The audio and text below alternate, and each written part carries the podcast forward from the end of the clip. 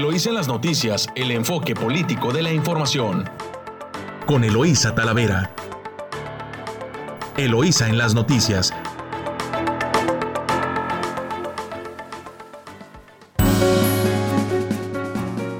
Muy buenos días, Ensenada. Hoy es jueves 10 de junio.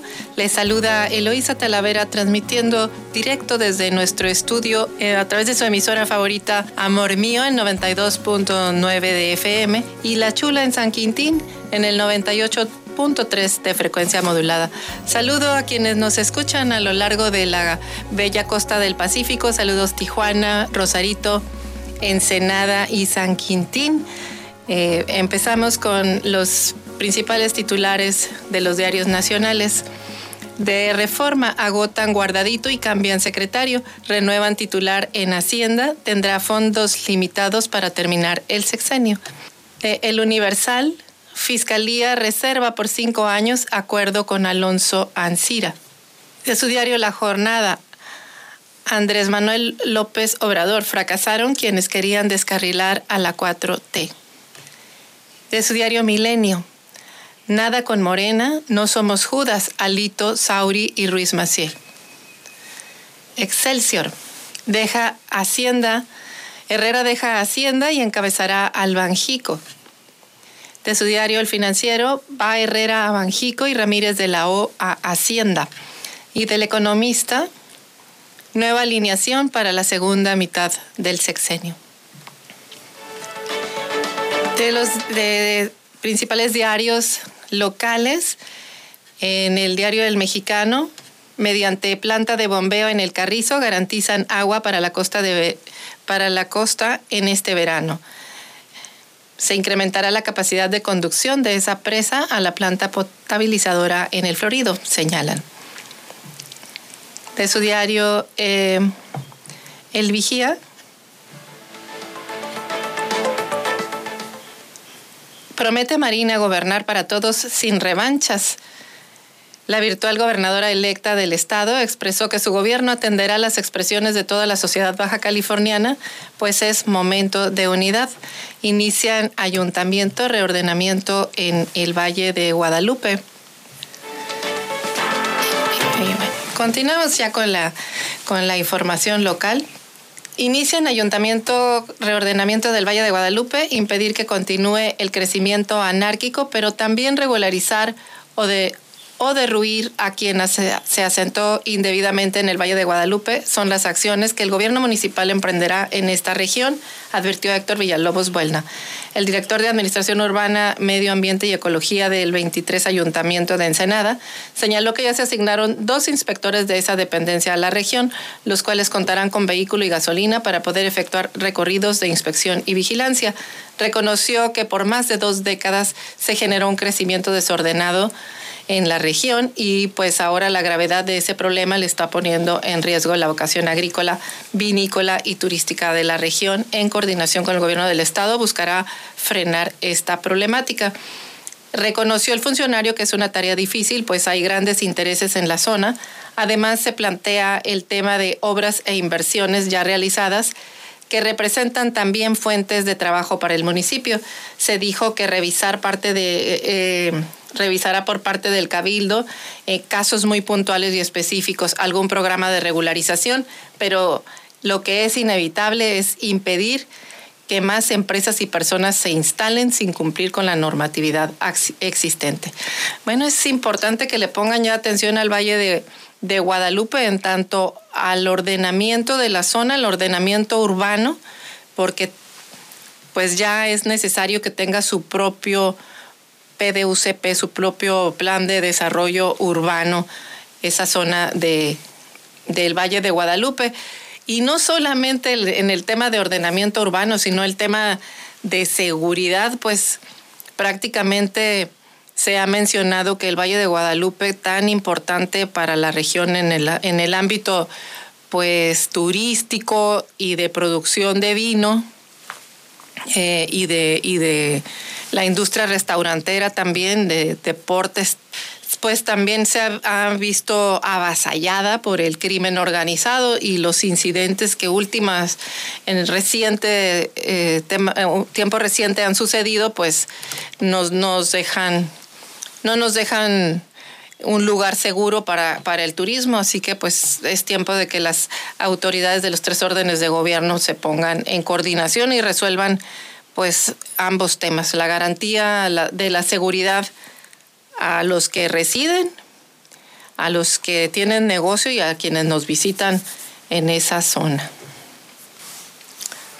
Por otro lado, este pues empiezan a promover también eh, ya distintas actividades al valle ahora que ya está en semáforo verde y que pronto este pues están convocando ya invitando a visitas guiadas a las vinícolas de Ensenada previo a las fiestas de la vendimia.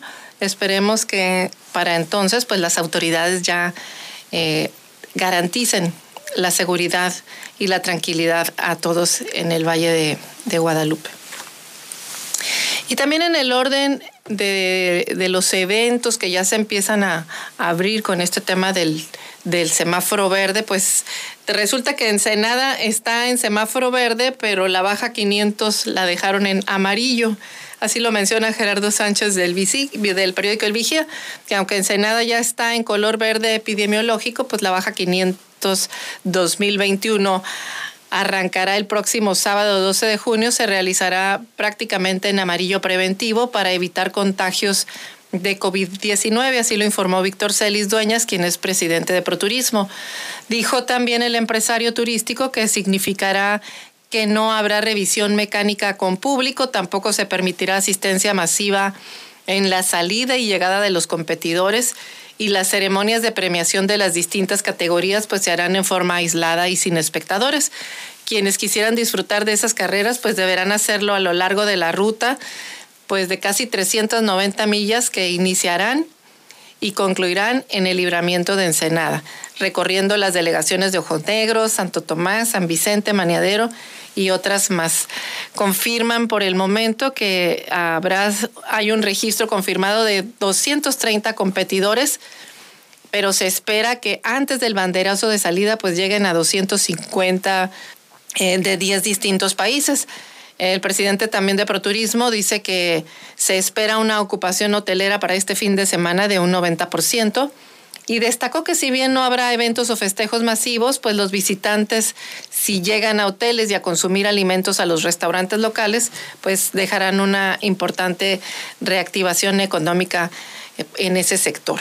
Y hace un llamado a los aficionados a las carreras fuera de camino, pues a que respeten las medidas sanitarias preventivas y también a quienes acudan a la ruta de la competencia, pues que no hagan zanjas o coloquen obstáculos a los conductores y a los vehículos, eh, pues este tipo de trampas pueden provocar accidentes a los conductores y a los espectadores que se encuentran cerca del lugar. Bueno, pues ahí está el llamado para poder disfrutar en la medida de lo posible, pues este evento.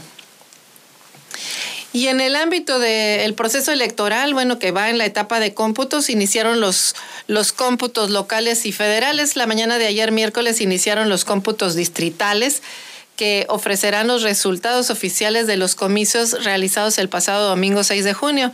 En la entidad se declararon ya en sesión permanente 17 consejos distritales y 8 federales. En el caso de los municipios de Ensenada y San Quintín, los distritos que les corresponden son el 15, 16 y 17, así como el 03 y el 07 eh, federal el primero con mayor parte en el territorio electoral en Ensenada y San Quintinense y el segundo pues comprende una porción de Ensenada, el 07 distrito, comprende una porción de Ensenada, Tecate y Mexicali. Durante el proceso se revisan también aquellos paquetes electorales eh, federales o locales en los cuales se haya reportado incidencias de relevancia, y los consejeros electorales y los representantes de los partidos en esta etapa de proceso del conteo. Eh, no existe plazo determinado para realizar la labor y término de cada conteo, así que pues cada distrito tendrá su resultado oficial conforme vayan avanzando. Según el reporte del Instituto Nacional Electoral del INE en el Distrito 03, hasta la tarde de ayer se habían contabilizado solo el 46% de las 600 actas computadas y en el 07 el avance era del 59% con de las 602 actas computadas, a computar. Al concluir el cómputo de los respectivos consejos distritales, se procede a realizar la entrega de la constancia de mayoría a la candidata o candidato que haya resultado triunfador en su respectiva demarcación distrital. Pues ya cada vez más cerca de, de que se confirmen las entregas de, de quienes estuvieron participando en este proceso electoral. Y en el tema de COVID, Ensenada ponen, ponen ejemplo a Ensenada porque fue uno de los municipios pues más atacados por el COVID durante el año pasado y ahora es un ejemplo de cómo se pueden hacer bien las cosas y tener pocos casos activos, señaló Oscar Pérez Rico. El titular de la Secretaría de, Salud del Estado destacó que Ensenada tiene pocos casos activos, por lo que esta semana solo dos colonias registran cadenas de transmisión de COVID, que son Villas del Real segunda sección con tres casos y la colonia Revolución con dos, y que podrán considerarse dentro de las colonias más contaminadas de Baja California. Vean, Ensenada le fue muy mal, pero ahora pues le está yendo muy bien eh, con pocos casos y eso es lo que se tiene que hacer en Ensenada, que pone el ejemplo a las ciudades grandes de cómo se pueden hacer bien las cosas. El municipio de Ensenada registra un número de bajo de casos activos de COVID-19. Tiene una tendencia estable, lo que la coloca como la ciudad grande que mejor está controlando la pandemia. Sin embargo, mantiene una tasa de reproducción efectiva del virus por encima del 1. Al respecto, el titular de la dependencia de salud indicó que al estar en tasa 1.34 es la tasa más alta a nivel estatal. Significa que Ensenada comenzará a ganar más casos, ya que por cada persona infectada pueden infectarse otras dos. Mientras que en Mexicali, de no disminuir los casos activos, continúa la incidencia alta y la tasa de reproducción efectiva empiece a aumentar, se tendrán que tomar medidas de restricción a los aforos nuevamente. Finalmente señaló que a nivel estatal no se ha roto la tendencia de mantenerse estable y a la baja en relación a casos de hospitalizaciones y ventilación aunque los casos activos continúan en aumento, especialmente en Mexicali. Bueno, pues a pesar de que ha habido esfuerzos ya muchas personas vacunadas, tanto ah, en los grupos de edad de 60 años o más, de 59 también, y ahorita ya se empezó con el grupo etario de 40 a 49 años, pues es importante seguir utilizando el cubrebocas, seguir utilizando todas las medidas protocolarias que ha establecido la Secretaría de Salud para poder cuidar la salud primero y luego pues que no, no nos pongan más restricciones para eh, restringir los aforos y la economía continúe en ascenso. Pues gracias, agradecemos mucho por estar escuchando su emisora favorita Amor Mío en 92.9 y en San Quintín, La Chula en 98.3. Eh, los invitamos a, en este primer corte comercial a escuchar información eh, de nuestros patrocinadores. Regresamos en unos minutos. Estás escuchando Eloís en las noticias. Regresamos. Gracias por escuchar Amor Mío, su estación preferida en 92.9 y en La Chula en San Quintín en el 98.3 de FM. Pues agotan, resulta que adultos de más de 40 años y más agotan las vacunas. Cientos de personas no alcanzaron a vacunarse contra el COVID-19 debido a que las dosis, de AstraZeneca pues, se agotaron en el módulo de la Universidad Campos Enotay, esto en Tijuana, a pesar de que la Secretaría de Salud de Baja California había programado la jornada de 8 a 16 horas. A la 1 y 27 minutos pues se informó la situación. De acuerdo a los reportes se aplicaron 4.800 dosis en la Universidad Autónoma de Baja California y 5.000 en IMOS. Eh, les informaron que el miércoles 9 de junio se agotaron las dosis de vacuna contra el COVID en la universidad, informó la Secretaría de Salud a través de un comunicado. Jesús Cortés, de 40 años, fue uno de los afectados eh, que también buscaran, buscaban inmunizarse contra el coronavirus para proteger la salud y retomar sus actividades laborales al 100%. Eh, no hay tanta molestia, pero sí quiero vacunarme para protegerme y proteger a los míos. Así lo, comentó esta persona. En ese sentido, pues platicó que en abril del año pasado se suspendió, fue suspendido de su trabajo por eh, ser parte de la población vulnerable y después de mayo y hasta la fecha, pues busca recuperar eh, su, empleo. como les habían comentado, pues el registro de personas se hace a través de la plataforma eh, de vacunación de COVID. Eh, también ya se inició el proceso para registrar, sobre todo en la frontera, a personas de, de 18 años en adelante. También continúa abierto para mujeres embarazadas en, la, en el portal estatal. Es importante aclarar esto. Este fin de semana llega la vacuna para personas de 30 a 39 años.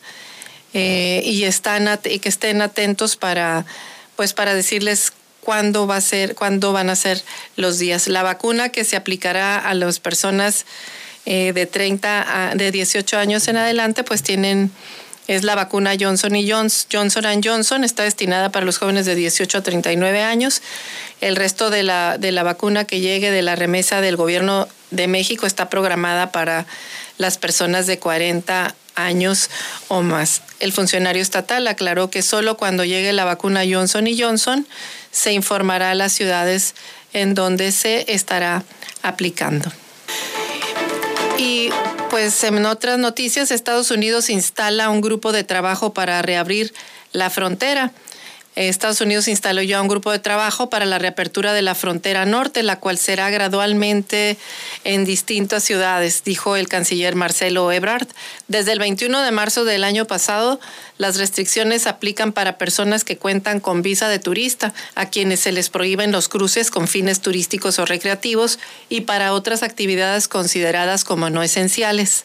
El presidente Andrés Manuel eh, López Obrador puso sobre la mesa la reapertura de la frontera norte en la reunión con Kamala Harris, vicepresidenta de Estados Unidos. El presidente López Obrador se hizo notar como una de las principales eh, preocupaciones de México. Eh, la visita, como usted sabe, responde a un planteamiento que hizo el presidente de la República para el tema de impulsar el desarrollo y que la gente no tenga que emigrar por razones de pobreza, sino es que sea una opción, dijo Marcelo Ebrard Causaubon. López Obrador comentó a la vicepresidenta el impacto económico que ha tenido el cierre de la frontera norte. Es muy grande, llevamos más de un año así y México va a destinar vacunas para que la vacunación en esas ciudades eh, que tiene población mayor, este, de las que tienen población mayor es Tijuana, pero son 39 municipios los que se tienen que vacunar. Eh, la, la población de los 39 municipios eh, explicó el secretario eh, de Relaciones Exteriores. Eh, Kamala Harris precisó al canciller que fue la integración de un equipo para empezar a trabajar, para ver el proceso de cómo se van a ir abriendo todas las actividades, porque no están pensando que sea de un día a otro, sino que pues tienen que ver las restricciones, tienen que revisar si va a haber, qué modalidades va a haber y probablemente tendrán que hacer distintos ritmos dependiendo de cada ciudad. La conformación del grupo de trabajo la ven positiva porque pues es una respuesta al planteamiento que planteó México. También pareció positivo porque la Casa Blanca está participando, van, van a estar informando de los avances de eh, que esto fue prácticamente ayer que se instaló esta mesa. Y el presidente Andrés Manuel López Obrador eh, inaugurará una escuela militarizada en Tijuana. El presidente anunció que en un mes, la primera semana de julio, realizará una gira por Sonora y Baja California. Voy a, ir en un mes a Sonora y a Baja California. Vamos a la inauguración del hospital en San Quintín, que tengo compromiso. Es una escuela de jóvenes en Tijuana y voy a, a entrar por San Luis Río Colorado, toda la frontera norte, Nogales, a bajar a Hermosillo, lo mencionó. El presidente no dio fecha exacta para su visita, pero enfatizó que será dentro de un mes, luego de varias visitas previstas a otros estados.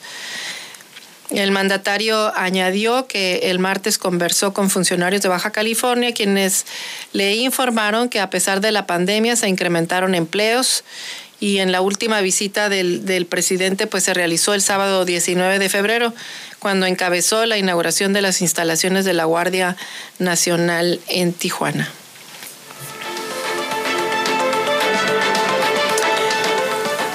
Y en, eh, aplicarán vacuna Johnson y Johnson en Ensenada a pesar de que el municipio no estaba considerado para la aplicación del fármaco en ciudades fronterizas, los jóvenes de 18 a 39 años, los jóvenes porteños, podrán ser inoculados.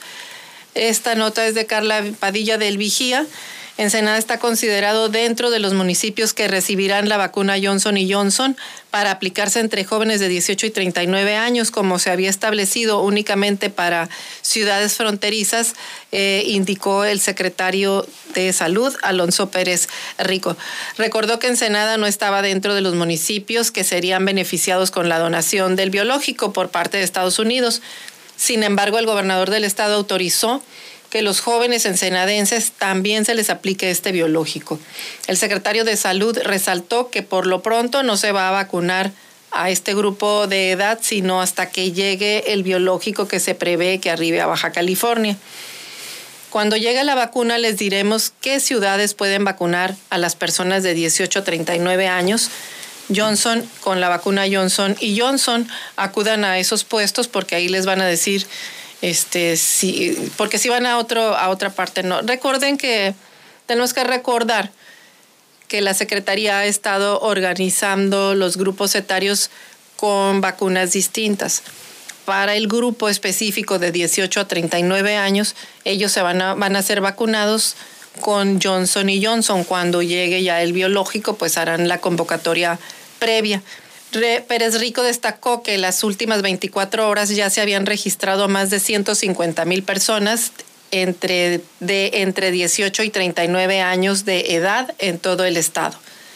Eh, los que se registraron son los que se quieren vacunar, entonces en ese sentido lo que queremos hacer en las ciudades que tengan muchos registros para poder determinar eh, que ahí se va a aplicar la vacuna y no tener una semana con la vacuna en el refrigerador. El funcionario aclaró que las personas que no puedan o no quieran registrarse en ninguna de las plataformas estatal o federal pueden acudir a los módulos de vacunación cuando se abra el grupo de edad y no se les negará la vacuna. Bueno, pues es importante estar al pendiente. Si se puede registrar usted en las plataformas, pues es importante porque ellos hacen una estimación de cuántas son las personas interesadas en vacunarse eh, por municipio y, programan las vacunas. Eh, y pues es muy importante, entre más, más vacunas, más personas estén vacunadas, pues menos contagio de, menos riesgo de contagio y pues cuidamos más la salud de la población y sobre todo pues apoyamos a la, a la economía también. Y en Ensenada pues regularizan servicio camiones de basura, resultado de los ajustes implementados para mejorar la operatividad eh, del gobierno de Ensenada, pues brinda el servicio regular en el 97% de las rutas de recolección de basura, tanto en la ciudad como en las delegaciones. y pactan con Genova Protección Ambiental. El gobierno del estado firmó un convenio con la empresa por 7 millones de pesos para trabajar proyectos como el del cóndor californiano, la Lagunita de Ensenada y el Jardín Botánico Cumiay en Valle de Guadalupe. La Administración Estatal y la empresa Yenova firmaron un convenio que garantiza la inversión de 7 millones de pesos para la conservación y protección de estas especies y de estos proyectos.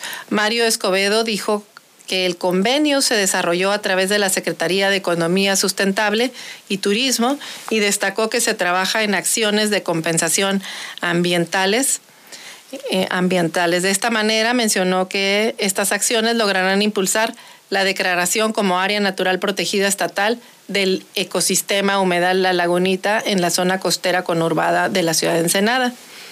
Asimismo, se van a adquirir insumos materiales y equipo para los técnicos que estén destinados a la conservación del cóndor californiano, cuya repoblación se desarrolla en el Parque Nacional de San Pedro Mártir.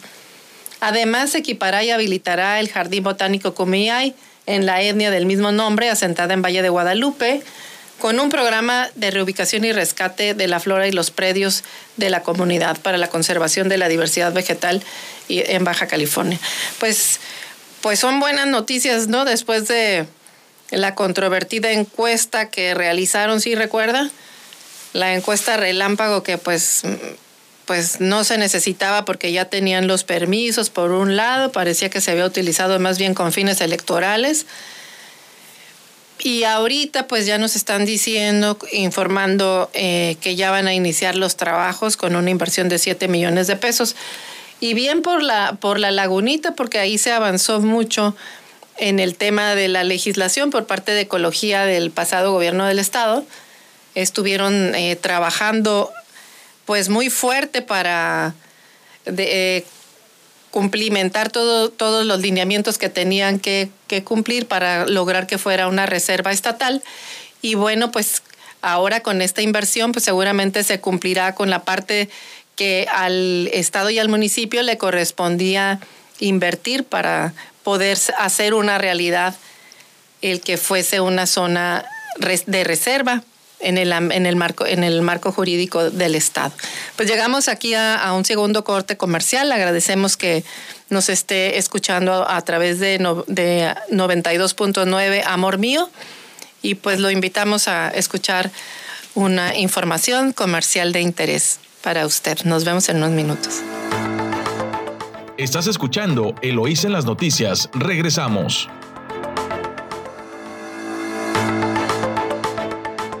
Nuevamente, muchas gracias por escuchar a su emisora favorita 92.9, Amor Mío. Regresamos con, más información del Valle de San Quintín. Pues amanece pintado de rojo el valle, asesinan a hombre de disparos en el valle, en el Valle San Quintín. Elementos policiales localizaron ayer en la tarde en Vicente Guerrero eh, a un hombre baleado. Es el primer homicidio que se comete en este mes en San Quintín, pues no hubo detenidos. Suben sueldo de los policías.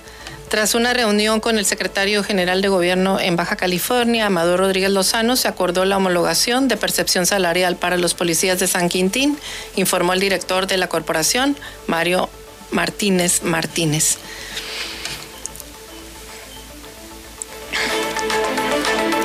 Mantenimiento también a calles en Punta Colonet dentro de las acciones del Programa Integral de Rehabilitación de Vialidades que impulsa el gobierno de Ensenada. Más de 30 kilómetros de calles, caminos y accesos fueron raspados para las comunidades que conforman las delegaciones de Punta Colonet. Y dan constancia a instructores eh, del en atención a instrucciones del fiscal general del Estado, Juan Guillermo Ruiz Hernández, se reconoció a maestros y alumnos de cuatro planteles educativos que fueron capacitados por el personal de la Dirección de Prevención Ciudadana del de Prevención Ciudadana del Delito y la Violencia de la Fiscalía General del Estado. El titular de prevención al delito de la institución de seguridad y justicia informó que con más de 1.300 alumnos participaron en actividades para el modelo preventivo escolar que está enfocado hacia la prevención de la violencia en ambientes escolares. Expuso que la capacitación fue virtual y presencial en algunos casos de mayor aforo, atendiendo planteles de la zona sur de Ensenada, ubicados en San Quintín, Camalú y zona urbana en el municipio de Ensenada. Los directivos de los planteles educativos de nivel secundaria que recibieron su constancia de acreditación agredieron, agradecieron la participación del personal de la Fiscalía General del Estado a través de la Dirección de Prevención por la capacitación recibida durante un periodo de cuatro meses. Estas acciones forman parte de los modelos preventivos de la Fiscalía que la Fiscalía del Estado lleva eh, con el objetivo de formar y fortalecer y reconstruir el tejido social en Baja California. Vámonos a, las notas del ámbito nacional. Eh, preocupa la autonomía de Banco de México.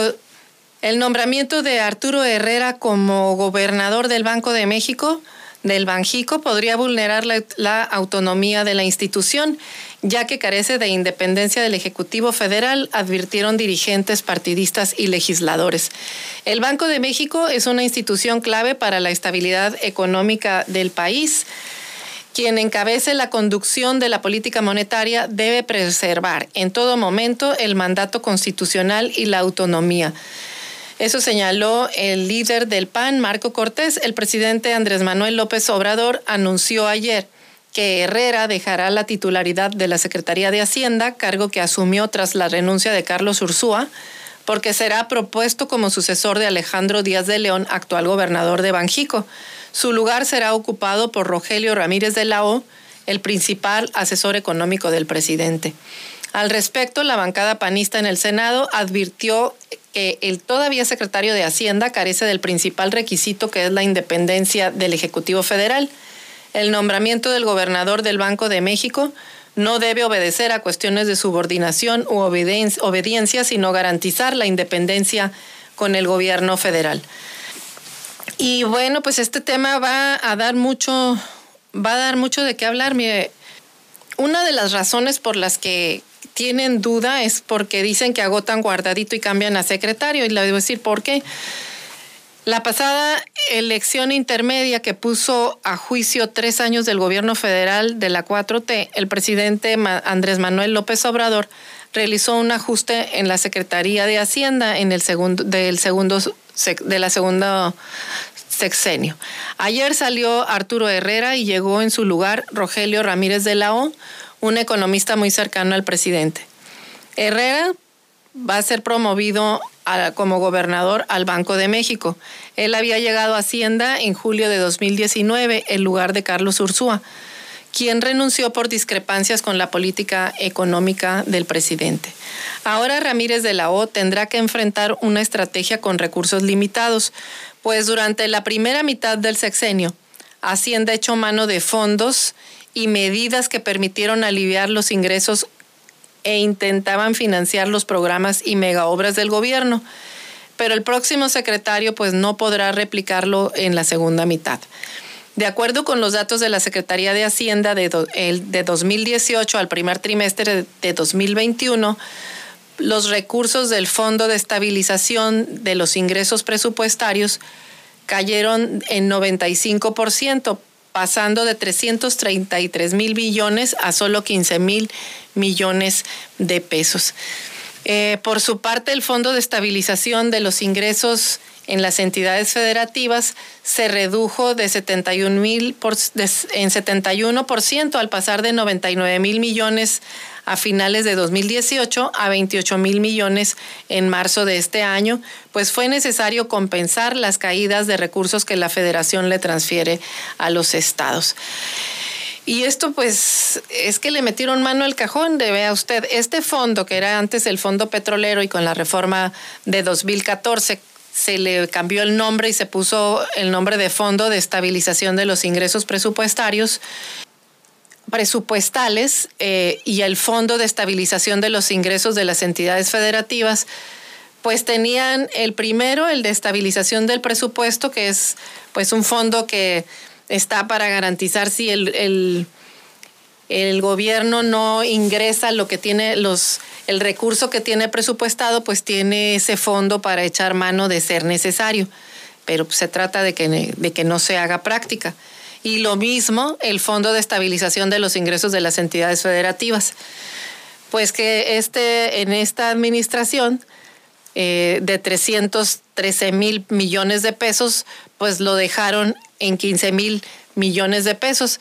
Es decir, sí tomaron el dinero, pero pues no, no lo repusieron. Y en el, en el de la, en lo mismo ocurre con el Fondo de Estabilización eh, para, para los estados. Es lo mismo, o tomaron el recurso, no lo regresaron y pues este, ahora el, en, este, en la segunda mitad de, de sexenio, si la economía no repunta, si la economía no tiene eh, buenos ingresos, pues por todo lo que estamos pasado, hemos pasado, no solamente porque pues no se ha apoyado eh, eh, económicamente a la generación de empleo y al sector empresarial como se venía haciendo anteriormente para que generaran más empleos y, y economía, se fortaleciera la economía.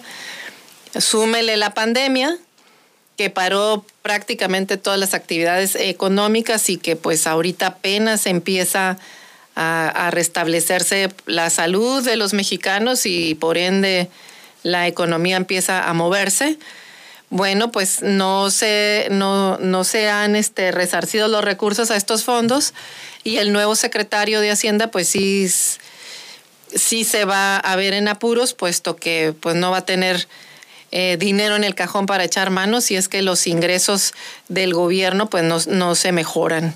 Ese, ese, es, el, ese es el tema. Eh, ese es justo el, el, problema que ven pues distintas personas, ¿no? Este, distintos analistas es, es lo que lo que le ven. Y en el tema pues del Banco de México, Ben Herrera deja Hacienda y encabezará a Banjico. Y Arturo Herrera pues será el próximo, eh, será propuesto como gobernador del Banco de México y en su lugar, bueno, ya vemos que es como secretario de Hacienda están proponiendo a Rogerio Ramírez de la O. Ante la nueva conformación del Congreso de la Unión, Hacienda requiere cabildeos para el presupuesto. Así que Ramírez de la O integrará pues un paquete para financiar programas de desarrollo y hará una proyección presupuestal para 2024. Otro de los retos inmediatos será sacar adelante la reforma fiscal. Ramírez de la O reconoció que durante su gestión verá las lecciones de la pandemia sean utilizadas para construir una economía más fuerte. Después del 10 de junio será cuando Herrera deje su cargo actual tras asistir a la reunión del G20 en Italia. El Senado deberá ratificar al frente del Banco Central a quien ocupe el cargo a partir de 2022.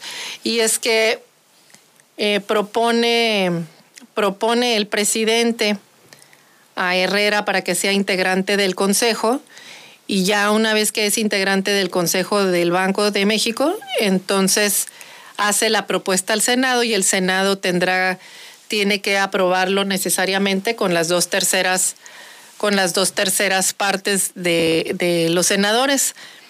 En, teoría, pues no debería de tener ningún problema Herrera, puesto que cumple con, con el perfil. Este ya más bien, pues es, es un tema, es un tema político.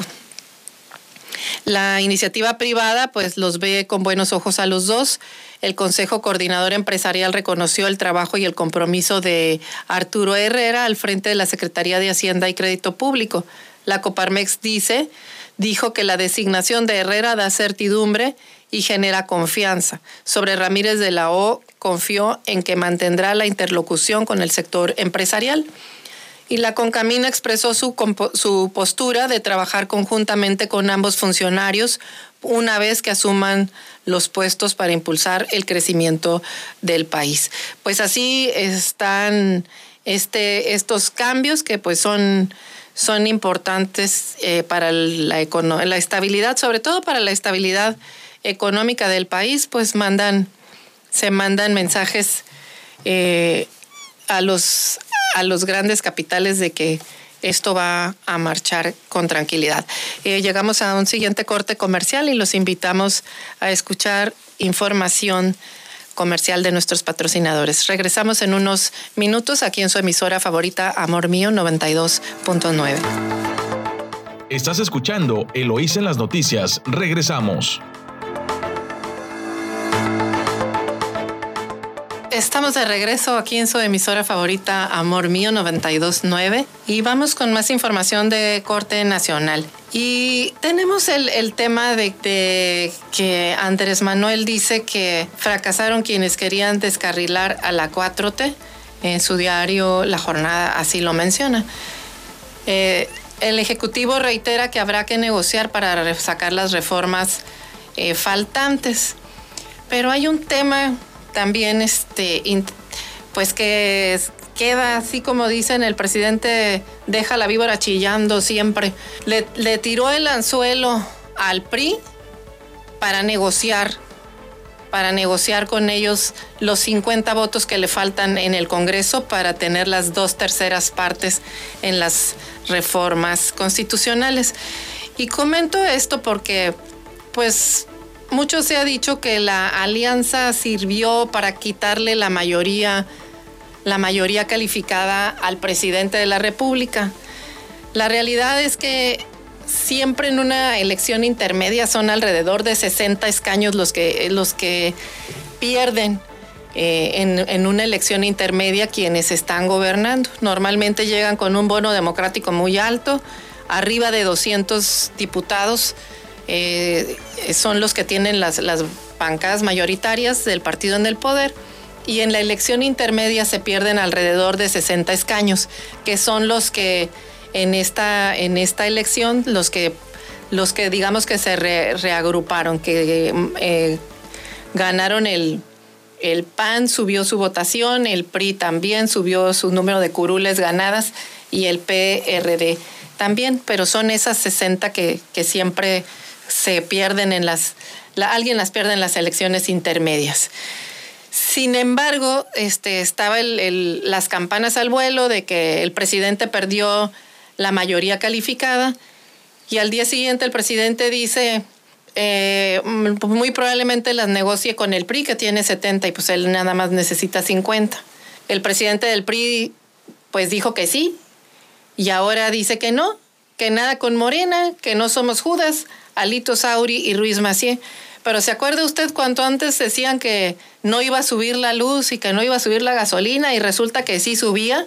Pues así parece este anuncio que dice Alito, pues que siempre no, que y es que por un lado firma con la alianza que participó, con la alianza con la que participó electoralmente y con la que rescata Curules, y enseguida, en paralelo, le dice al presidente que sí se sienta a negociar con él. Entonces, y firma un convenio donde dice que la alianza no solamente es electoral, sino que la van a seguir respetando en la agenda legislativa. Pues aquí, este, pues no, lo que se ve, pues no, no parece.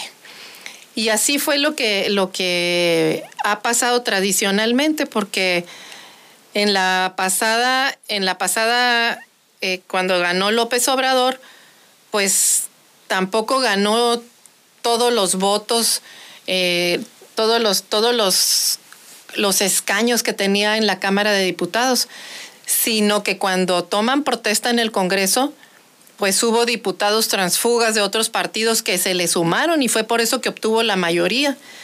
Si antes se cambiaron de, de bancada nada más y se fueron a su bancada y así fue como crecieron, pues ahora la única diferencia es que pues a lo mejor los puede uno ver separados en sus bancadas, pero pues si ya les dijo voy a negociar con ustedes, pues eso queda muy claro que, que, lo va a jalar y que no es un problema o no va a ser un problema para él tener reformas constitucionales, puesto que va a ser la misma operación. Y la misma operación la vivimos aquí en Baja California, cuando el gobernador Bonilla este, fue apoyado por la bancada en su totalidad prácticamente del PAN que votó la ley Bonilla. Entonces, pues vea, vamos a ver, seguramente río abajo estaremos viendo ese, ese, ese escenario. Entonces, pues aunque digan que las alianzas son, eh, fue muy exitosa, pues, pues en, el, en el ámbito legislativo poco cambia. Y en el ámbito en el ámbito de la territorialidad, pues también el PRI perdió ocho gobernaturas de ocho, el PAN solamente retuvo dos de cuatro que salieron en competencia. Y sí recuperaron municipios importantes de la Ciudad de México, del Estado de México, y pues a lo mejor ahora nos van a decir que gobiernan mucho más mexicanos, pero pues perdieron todos los espacios en los que gobernaban en el país y pues el país prácticamente, pues digamos que Morena este, tiene pues prácticamente se quedó con 11 de 15. Baja California, Baja California Sur, este, Nayarit, Oaxaca, Quintana Roo, Sinaloa, Sonora, Tabasco, Tlaxcala y pues Nuevo León también, bueno, se quedó con uno de sus, con, con, ¿cómo se llama? Con Movimiento Ciudadano. Así quedó el nuevo mapa nacional. Entonces, pues así como que muy exitosas las, las alianzas, yo sinceramente no, no las veo. Porque en el ámbito local le había ido mucho mejor a los partidos si hubieran jugado con sus propias marcas que aliados y sin menos compromisos, sin menos compromisos que pagar también. Pero pues así fueron las decisiones que se tomaron y así fueron los resultados. El otro tema que también está discutiéndose importante a nivel nacional es el tema de los dos años que se le dieron con el, la reforma al, transitorio eh, de la reforma del Poder Judicial. se resulta que este 6 de julio, entre julio y agosto, es cuando el voto en pleno de la Corte eh, resuelva la consulta extraordinaria que propondrá el ministro Arturo Saldívar el próximo lunes sobre la ampliación del mandato. Es decir, lo que se hubiera esperado es que a lo mejor el, presidente de la Corte, Saldívar, pues eh, no hubiese aceptado la aplicación de ese transitorio que lo que hace es prolongar su periodo dos años porque pues propone, mete incertidumbre a todo el tema judicial y lo que hace es que lo pone a consulta, eh, a consulta con la, en mayoría simple con los, con los integrantes de la Corte. En entrevista radiofónica aseguró que si se votara en la consulta extraordinaria sobre la constitucionalidad del artículo transitorio de la reforma judicial que amplía sus dos años su gestión, y dijo que la oposición presentaría un recurso eh, de inconstitucionalidad si en la consulta no se determina que el artículo 13 transitorio de la ley orgánica del Poder Judicial este, es, es constitucional, pues entonces pues ya, ya se queda. Pues así vamos a ver qué resuelven, en qué resulta, si si del análisis que hagan los integrantes de la Corte ellos determinan que ese transitorio es inconstitucional, pues entonces pues no lo aceptan y si resulta que sí es constitucional, pues entonces el ministro Saldívar se queda. Y pues vamos a tener que esperar a que la Corte resuelva, tiene de aquí hasta agosto, para saber si también se mantiene el presidente López Obrador con el control del poder judicial eh, hasta que finalice pues su mandato. Y en el mismo tema electoral, Morena y aliados son los que más aprovechan la reelección. Repiten 111 de sus diputados. Esto desde el diario La Razón. Y dice que sumarán 145 legisladores, pues sumarán seis años en su encargo. Eh, el partido Morena es el que el que más legisladores tiene eh, de, los que se reeligieron, el 59% prácticamente. Eh, del PT se quedan 20, del Verde solo se quedan 2, del PAN se, se ¿cómo se dice? Se, se reeligen 19 legisladores, del PRI 12 y de Movimiento Ciudadano 3. Repiten líderes parlamentarios. Eh, Romero Hicks, Reginaldo Sandoval y Mier son los que, los que van a dirigir este, las, las bancadas.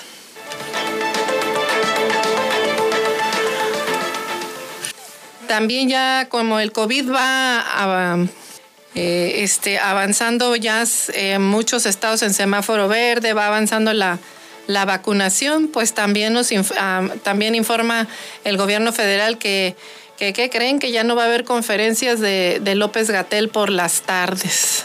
¿Y ahora qué vamos a hacer en la tarde? En Banjico, pues no hay decisiones políticas. Aseguran que desde Palacio Nacional no habrá órdenes, solo alguna invitación a comer. Si es ratificado por el Senado Arturo Herrera, se mudará a la oficina del gobernador de Banco de México en el centro histórico de la Ciudad de México no tan cerca de Palacio Nacional, donde actualmente despacha como secretario de Hacienda, y también reside, eh, y donde también reside pues el presidente López Obrador. La distancia pues no solamente será física, He estado muchas veces en el edificio sede de Banjico participando en la Junta de Gobierno, conozco a todos los miembros personalmente desde hace muchos años y soy muy consciente de la gran responsabilidad de tomar decisiones con fundamento técnico y no político. Ese ha sido uno de los grandes avances en la forma de gestionar los bancos centrales en los últimos 20 o 25 años. Y eso pues es algo que se tiene que se tiene que cuidar. Eso fue lo que pues también este, responde Herrera cuando se le cuestiona si su llegada al Banco de México pues va a dejar de aplicar eh, decisiones técnicas para mantener eh, en, estabilidad al país y va a empezar a, recibir órdenes del presidente. Ya dice que no, esperemos que así sea por el bien de México. Y pues, ¿qué le cuento? Que llegamos al final de este, esta emisión, así que pues le damos a usted muchísimas, eh, muchas gracias por su atención y le invitamos a que nos acompañe el próximo lunes eh, a otra edición de Eloísa en las Noticias y mañana, viernes, lo invitamos a que nos escuche en Diálogos y Contrastes en punto de las 8 de la mañana. Que tenga usted excelente día. Eloísa en las noticias, el enfoque político de la información. Sintonízanos todas las mañanas de lunes a viernes a las 8 en Amor Mío 92.9 FM.